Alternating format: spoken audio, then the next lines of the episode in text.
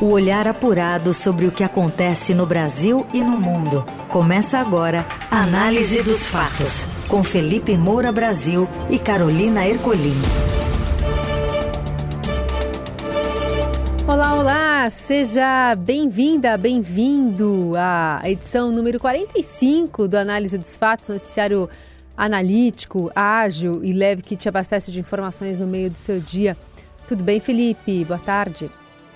Salve, salve, Carol, equipe da Dourada FM, melhores ouvintes. Sempre um prazer falar com vocês. Hoje eu falo do meu Rio de Janeiro, porque eu já vim mais cedo aqui na sexta-feira para passar o fim de semana com a minha digníssima mãe, porque é dia das mães, tem aquele almoço bonito de domingo. Merece. E estamos aqui no programa Análise dos Fatos, que logo em seguida fica disponível nas plataformas de podcast. Lembrem de acessar essas plataformas e de compartilhar com os amigos e familiares o episódio do dia desse programa.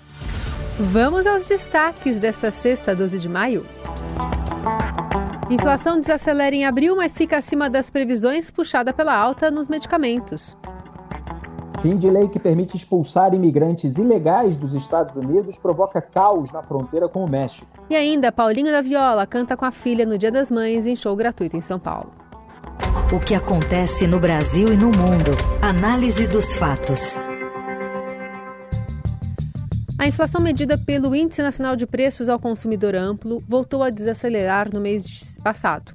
O indicador de abril ficou em 0,61%, menor que o 0,71% registrado em março, segundo dados divulgados nesta sexta pelo IBGE. Mesmo assim, ficou um pouco acima do esperado pelo mercado.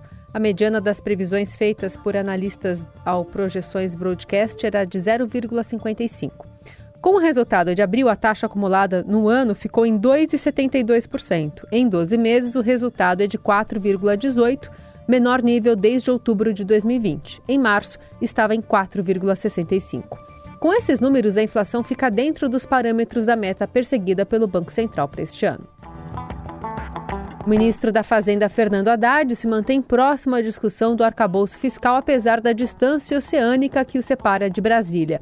No Japão, para o G7 financeiro, o ministro, em razão do fuso horário, tem acordado de madrugada para acompanhar o stick puxa do relatório a ser apresentado pelo deputado federal Cláudio Cajado. Em entrevista exclusiva ao Estadão Broadcast, no saguão do hotel em que está hospedado em Nígara, cidade sede da cúpula multilateral, o petista afirma esperar que haja o mínimo de alteração no texto da nova regra fiscal despachado pela equipe econômica. Mais cedo, Haddad encontrou-se com o Nobel de Economia, Joseph Stiglitz, que comentou sobre a inflação brasileira, em uníssono com o governo Lula. Quem reportou a reunião foi enviado especial do Estadão ao Japão, Eduardo Gayer essa questão dos juros, acho que os dois já têm muita opinião formada, né? Que é preciso fazer um relaxamento monetário, ou seja, diminuir os juros para alavancar o crescimento. Na saída, até nós conversamos com o Nobel de Economia e o que ele disse foi o seguinte: olha, o BC estrangula a economia brasileira. Foi essa expressão que ele usou depois da reunião com o ministro Haddad. Ele fez um elogio à política monetária japonesa. Nós estamos aqui no Japão. Política monetária japonesa é extremamente acomodatícia, como se diz aí no jargão, ou seja, realmente corta bastante o juro para incentivar a inflação, para incentivar o crescimento. Aqui no Japão, o juro é negativo, só que nós estamos falando de uma economia muito diferente da economia brasileira. Na próxima semana, o presidente Lula chega a Hiroshima para participar do encontro de presidentes das nações do G7. Muito bem, é, no começo da semana, é, mais precisamente no dia 9 de maio, a ministra do Planejamento, Simone Tebet, disse que haveria uma surpresa no dado de abril do IPCA. Ela disse exatamente essa frase: o valor da inflação sairá um pouquinho menor do que estava na expectativa. Hoje, sexta-feira, 12 de maio, saiu aí o IPCA, que subiu é, 0,1% em abril, acima da expectativa de. Ele registrou 0,61% em abril, acima da expectativa de 0,54%. Então, assim, previsão governista é torcida. Nunca acredite. Você tem aí uma desaceleração que já estava sendo esperada, agora a Simone Tebet achou é que viria um valor menor do que a expectativa e o valor, na verdade, foi maior. Né? A gente apontou aqui no programa que poderia haver essas oscilações. É, o lado positivo é que pode ficar dentro da meta, né? A meta de inflação para esse ano foi fixada em 3,25% e ela é considerada formalmente cumprida pelo Banco Central se oscilar entre 1,75% e 4,75%, portanto, estaria aí é, é, quase no limite é, de, dessa margem que, que é dada. É, ela foi puxada agora em abril pelo é, preço dos medicamentos, né, dos produtos farmacêuticos, de acordo é, com o IBGE, houve ali uma alta de 3,55% constatada é, no índice. No último dia de março, tradicionalmente, o governo federal autoriza o reajuste nesse setor, então isso também era, de certa forma, esperado. Agora, tem o papel da taxa Selic aí de 13,75%, que vem sendo mantida é, pelo Banco Central, comandado pelo Roberto Campos Neto, mas em decisões colegiadas, o que o governo, na sua retórica, sempre esquece, existe um papel de controle da inflação. Quer dizer, a taxa está é, nesse patamar elevado, gerando toda essa reclamação do governo, para conter a inflação. A inflação é contida, o governo também quer é, todos os méritos por essa contenção. Na verdade, é, o governo estava com uma expectativa melhor ainda, ela ainda não existe, portanto, vamos ver como é que vai se comportar o BC daqui para frente. Na Eldorado, análise dos fatos. Fim de lei que permite expulsar imigrantes ilegais nos Estados Unidos provoca caos na fronteira com o México. A colunista de Eldorado e editora de internacional do Estadão, Fernanda Simas, conta mais. Boa tarde, Felipe. Boa tarde, Carol. Boa tarde, Felipe. Tudo bom? A gente já está vendo aqui os impactos do fim do título 42 nos Estados Unidos. Essa era uma legislação que estava em vigor por conta da questão sanitária com a Covid, foi implementada pelo presidente Donald Trump e permitia que os Estados Unidos expulsassem diretamente os imigrantes que chegassem de forma ilegal na fronteira. Eles não precisavam passar por nenhum trâmite legal. Agora, o que muda? Com a queda desse título 42, os imigrantes voltam a passar por um processo legal. Eles podem ser expulsos ainda, mas eles precisam passar por esse processo legal. O caso passa por uma avaliação de um juiz. E aí existem alguns caminhos. Os imigrantes que chegam na fronteira, alguns podem ser expulsos de forma imediata, outros entram e outros ficam detidos aguardando julgamento do caso. Obviamente, o impacto imediato é o acúmulo de imigrantes na fronteira. E isso vem desde a fronteira sul do México, ou seja, com outros países da América Central que vinham caminhando em direção aos Estados Unidos, e na fronteira de Estados Unidos com o México. E aí a gente tem que lembrar que vários imigrantes que haviam sido expulsos por conta do título 42 estavam aguardando do lado de lá da fronteira, seja no México ou seja em outros países, justamente esperando esse momento, a queda do título 42, para tentar entrar novamente aos Estados Unidos. Os serviços de imigração estão sobrecarregados, existem muitos agentes nas fronteiras e agora é preciso ver como vai se dar os próximos dias e próximos meses. Bom, o primeiro ponto é que é, você tem aí uma multidão que está fugindo de países é, socialistas, com regimes socialistas, é, como é o caso da Venezuela, como é o caso da Nicarágua. Venezuela é, de Hugo Chávez, que teve o seu sucessor, é, o Nicolás Maduro, que está no poder até hoje, ambos apoiados pelo Lula, e a Nicarágua é de Daniel Ortega, também apoiado pelo Lula. São velhos aliados, com discurso, com afago, nunca com qualquer crítica sobre o autoritarismo do regime que manda prender opositores. Prender opositores, simplesmente, são presos políticos, não é gente que foi encontrada roubando, não é gente que foi acusada de suborno, não é nada disso. E você tem essa população fugindo para os Estados Unidos, como os venezuelanos estavam fugindo aqui para Roraima. E aí havia todo um problema de capacidade de absorção dessa imigração. Então, é, o capitalismo americano ainda atrai a população mais pobre que está desesperada, querendo uma oportunidade para melhorar de vida. Agora, o título 42 foi usado aí, é, na, na, pandemia para permitir essa deportação, quer dizer, o cuidado que é, o, o, governo Trump é, teve para evitar infecção é, da população americana, com pessoas vindo de fora, e agora o Trump está usando a queda desse título 42, mesmo ele tendo sido mantido até aqui ao longo do próprio governo Biden, para fazer uma polarização em torno desse tema que é muito sensível e divisor ali do debate político americano.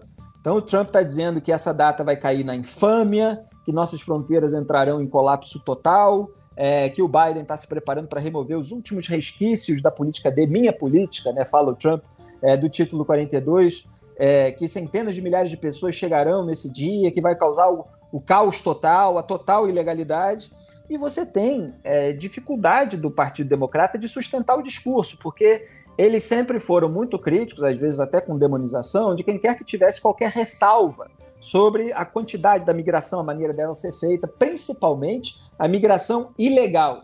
Aí sempre vem uma acusação de xenofobia quando as pessoas às vezes estão só criticando a imigração ilegal, quer dizer, o que fazer com aqueles que não obedecem à lei para entrar no país.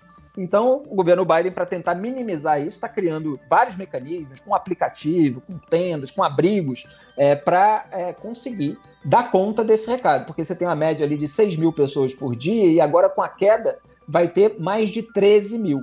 Vamos ver como é que isso vai ficar. Certamente vai impactar o debate eleitoral para a campanha entre Biden e Trump, como tudo indica, é, da campanha presidencial de 2024. Análise dos fatos. A defesa do ex-ministro da Justiça Anderson Torres disse nesta sexta que ele não vai fazer delação premiada sobre os atos golpistas do dia 8 de janeiro. Torres foi solto ontem após passar mais de 100 dias preso preventivamente. O advogado Elmar Novak recebeu jornalistas em Brasília e afirmou que o ex-ministro não tem o que confessar. Não existe essa possibilidade de delação. O que o Anderson vai fazer é cooperar para que se esclareça o mais breve possível os fatos que levaram aqueles odiosos atos de 8 de janeiro. A defesa tem repetido que adotou uma postura colaborativa e de deferência ao judiciário. Um problema com as senhas do celular do ex-ministro, no entanto, causou mal-estar entre os investigadores. Ao se entregar para ser preso, Anderson Torres alegou que esqueceu o aparelho nos Estados Unidos, onde passava férias. Ele compartilhou com a Polícia Federal as senhas de acesso dos dados armazenados na nuvem. Essas senhas não funcionaram, o que, segundo a PF, impediu a extração de informações. Novak afirma que houve uma falha técnica e que o ex-ministro está disposto a receber um perito para abrir todas as informações. Bom, há uma expectativa sobre o que Anderson Torres pode ainda revelar, etc. Mas o fato é que a ordem de Alexandre de Moraes para soltar o ex-ministro da Justiça do governo Bolsonaro e ex-secretário de Segurança Pública do Distrito Federal, que estava no cargo é, no dia, embora não no Brasil, tinha ido para a Flórida, no dia dos atos criminosos de 8 de janeiro, essa ordem do Moraes veio depois daquelas pressões que eu comentei aqui no programa Análise dos Fatos na segunda-feira dessa semana, dia 8 de maio. É, tá lá para quem olhar em podcast entre 3 minutos e 55 e 7 minutos e 40. E ontem o nosso programa teve o título na plataforma de podcast como O Duplo Padrão do STF com Golpistas e Corruptos. Por que eu estou falando isso? Porque o que eu e vários outros analistas, e juristas inclusive, estávamos apontando, é, mesmo tendo visões diferentes sobre determinados pontos, era a incoerência do Supremo Tribunal Federal em relação à sua própria jurisprudência. Lembra que eu falei aqui no caso da Lava Jato? É, que né, muitas vezes até para blindar aliado, etc., se cria uma jurisprudência de ocasião e aí começa-se a detonar a prisão preventiva, mesmo quando ela é legítima, mesmo quando há risco ali é, de fuga, de equação de testemunha, é, de uso do poder econômico, às vezes até político, etc. Mas é, você demonizou é, esse mecanismo da prisão preventiva. E agora que existe um interesse em punir aqueles que estavam associados é, do bolsonarismo é, a uma, inici uma, iniciativa golpista, aí você deixa o cara lá mofando na cadeia. Quer dizer, duplo padrão, dois pesos, duas medidas. Então a pressão contra essa manutenção da preventiva do Anderson Torres estava muito grande, muito forte. E o Moraes já enfrenta reações por causa das suas outras decisões. Ontem a gente estava, nessa semana a gente estava falando aqui é, do caso de censura da mensagem do Telegram.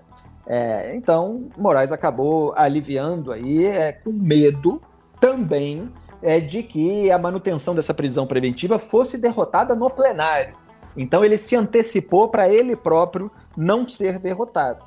É claro que é preciso investigar o Anderson Torres, isso não é liberdade total, simplesmente, ele vai responder em liberdade, é, mas a gente não tem um, um elemento nesse momento é, que é, realmente justifique a prisão preventiva dele, que pelo menos tenha aparecido. É, claro que é tudo muito grave, é, seja uma articulação golpista que pode envolver aquela minuta, é, seja principalmente, acho que isso é o que pesa mais contra ele, aquela blitz para evitar que eleitores do Lula chegassem às urnas no dia da eleição. Agora é preciso ter provas do envolvimento dele para que ele seja mandado na cadeia. Se ele participou, tem que tomar um chá de cadeia mesmo. Polícia Federal que fez buscas na casa do capitão de corveta da reserva Marcelo da Silva Vieira, que era chefe do setor de documentação histórica da presidência no Rio de Janeiro. Ele era responsável por classificar os presentes recebidos pelo presidente, indicando se deveriam ficar com ele ou entrar para o acervo da União. Vieira foi demitido em janeiro deste ano com a troca de governo. Os policiais buscaram documentos e apreenderam o celular do militar na investigação sobre o caso das joias sauditas. O aparelho vai passar agora por perícia. É mais um escândalo envolvendo Jair Bolsonaro, o caso das joias. Quando se apreende um celular, todo mundo fica na expectativa de que possa haver ali mensagens privadas comprometedoras. Vamos aguardar a investigação sobre esse caso. É um caso que gera é, desgaste é, para o, o, Bolsonaro, porque a gente vê, viu é, que eram dois estojos aí mais que ficaram com ele, é, cada um com um relógio caríssimo. É, depois que houve uma iniciativa, a partir da reportagem do Estadão, com representação no TCU, é que ele devolveu o primeiro, aí depois também veio reportagem do jornal, também veio iniciativa é, para ele devolver o segundo, porque senão ele não devolveria, ele ficaria ali quietinho. E houve todas aquelas oito iniciativas para retirar aquelas joias ainda mais valiosas, 16 milhões e meio de reais, que ficaram retidas pela Receita no aeroporto em São Paulo, inclusive com gente vindo de Brasília para tentar tirar, dando carteirada. Então, qualquer informação que venha elucidar os responsáveis é, por todo esse episódio que ilustra o patrimonialismo bolsonarista, ela é bem-vinda. Vamos ver se, vai, se vão sair provas é, comprometedoras sobre tubarões aí nesse episódio também. Você ouve Análise dos Fatos, com Felipe Moura Brasil e Carolina Ercolim. Seguimos com a análise dos fatos para falar sobre a resposta ao escândalo de manipulação de resultados no futebol e o Ministério da Fazenda apresentando uma proposta de medida provisória para regulamentar o mercado de apostas esportivas. Então, quem puder ter qualquer influência sobre os eventos esportivos ficará proibido de apostar, como dirigentes, treinadores e atletas. Administradores e funcionários das bets menores de 18 anos e agentes públicos também não poderão fazer uma fezinha. As empresas serão taxadas em 16% sobre o lucro da operação e sobre o prêmio recebido pelo apostador serão tributados 30% de imposto de renda com isenção de R$ 2.212. Apenas empresas habilitadas poderão receber apostas de eventos oficiais e uma nova secretaria no Ministério da Fazenda será responsável por esse credenciamento. Com a taxação, o governo calcula que as apostas online poderão gerar até 15 bilhões de reais. O diretor da Associação Nacional de Jogos e Loterias, Wesley Cardia, avalia positivamente a proposta. No entanto, vê com ressalva os pontos que tratam da tributação. Cardia compara o cenário com o mercado de cigarro no Brasil, justificando que quanto maior o imposto, maior a dificuldade das casas legalizadas funcionarem, o que abre espaço para o jogo ilegal. Esses 16% não são só 16%, é 16% mais o PIS/COFINS, INSS e Imposto de Renda. Isto somado está ultrapassando os 30% de imposto. Isto inviabiliza a operação. Nós acreditamos que não possa ultrapassar de 24%. Portanto, algum imposto o governo vai ter, no nosso entender, que minorar para que a operação funcione bem. Esse também é um imposto que faz com que as pessoas procurem o jogo ilegal porque não pagam imposto, portanto, ele não terá que pagar o imposto de renda sobre aquilo que ganhar. É, esse aí é um problema análogo é, do caso da curva de Laffer, né, que tinha aquele objetivo apresentado pelo Laffer, é de demonstrar que o, o aumento dos impostos gera o efeito contrário ao desejado e contribui para a diminuição da arrecadação. Por isso tem que haver um cálculo é, para que tudo funcione da, da melhor maneira possível. O governo Lula, é, por meio aí do Ministério da Fazenda comandado pelo Fernando Haddad, ele quer ter mais dinheiro em caixa. A gente já falou muitas vezes aqui da proposta do arcabouço fiscal, que prevê um crescimento dos gastos sem cortes, né? você simplesmente controla a margem desse crescimento, que varia ali é, de 0,5% a, a 0,6 a 2,5% acima é, é, é, da inflação né, é por ano.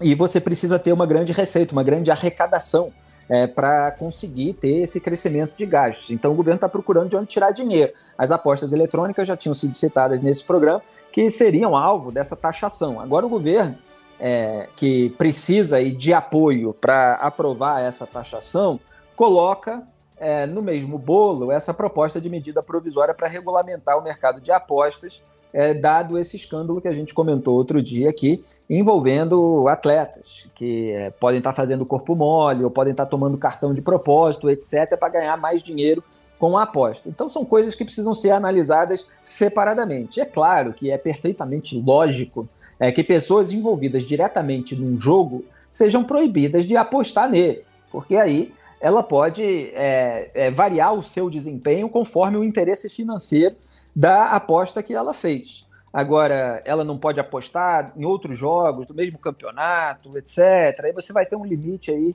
é, que precisa ser avaliado e discutido no parlamento sobre as liberdades individuais. Então são questões separadas e é preciso tomar cuidado quando os políticos colocam tudo no mesmo bolo, porque eles querem se valer né, de uma mobilização em torno de um tema para empurrar algumas jabuticabas, algumas pegadinhas, jabutis, né, como eles chamam no jargão político. Análise dos fatos. Tem clássico do futebol paulista neste final de semana. Fala, Morelli. Olá, amigos. Hoje quero falar do clássico do fim de semana do Campeonato Brasileiro, São Paulo e Corinthians, Corinthians e São Paulo. Esse jogo é lá em Itaquera, na Neoquímica Arena, Corinthians, mandante só torcedores do Corinthians presentes, todo mundo sabe. Clássicos em São Paulo só tem uma torcida. Não gosto disso, mas é o que está mandando a lei neste momento do futebol. Os dois treinadores se reencontram, estavam desempregados, receberam aquela ligação no celular, atenderam e foram contratados. Vanderlei Luxemburgo está uma semana no Corinthians e já amarga aí dois tropeços. Aquela trégua que a torcida deu após a sua chegada talvez acabe depois do resultado desta quinta-feira diante do Botafogo lá no Rio, derrota de 3 a 0, um passeio do Botafogo em cima do Corinthians. Do outro lado, São Paulo, que melhorou muito no meu modo de ver, sob o comando do Dorival. Tá um time mais leve, tá um time que ainda não perdeu desde que Dorival chegou, empata e ganha. Tem sofrido menos gols, então é um time mais organizado dentro de campo. Nessa quinta-feira empatou em 0 a 0 com o Fortaleza lá na Arena Castelão. Então é um encontro de dois treinadores do passado que já foram muito reverenciados no futebol nacional. O Dorival fez uma campanha legal com o Flamengo, o Luxemburgo lá no passado também, bom treinador para Corinthians, para Palmeiras, para Santos. E aí esses dois treinadores se encontram num momento delicado, porque eles estão num processo de reconstruir os seus respectivos times. Esse jogo é 16 horas lá em Itaquera e é um dos principais confrontos dessa sexta rodada do Campeonato Brasileiro. É isso, gente. Falei, um abraço a todos, valeu. O que acontece no Brasil e no mundo. Análise dos fatos. Esquece nosso amor, vê se esquece. Paulinho da Viola se apresenta de graça em São Paulo neste final de semana e conversou com exclusividade com o Estadão. E o Júlio Maria, repórter do Caderno 2, traz pra gente os destaques desse papo.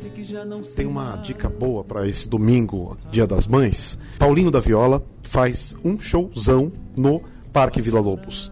É gratuito, num parque lindo como Vila Lobos. Paulinho vai trazer os grandes sucessos da sua carreira, vai contar com a participação especial da filha Beatriz Rabelo, grande sambista, aliás, grande cantora, uma menina realmente que já mostrou e tem mostrado cada vez mais talento no palco. Vale muito a pena. O Paulinho está dentro, na verdade, da programação do Mimo Festival.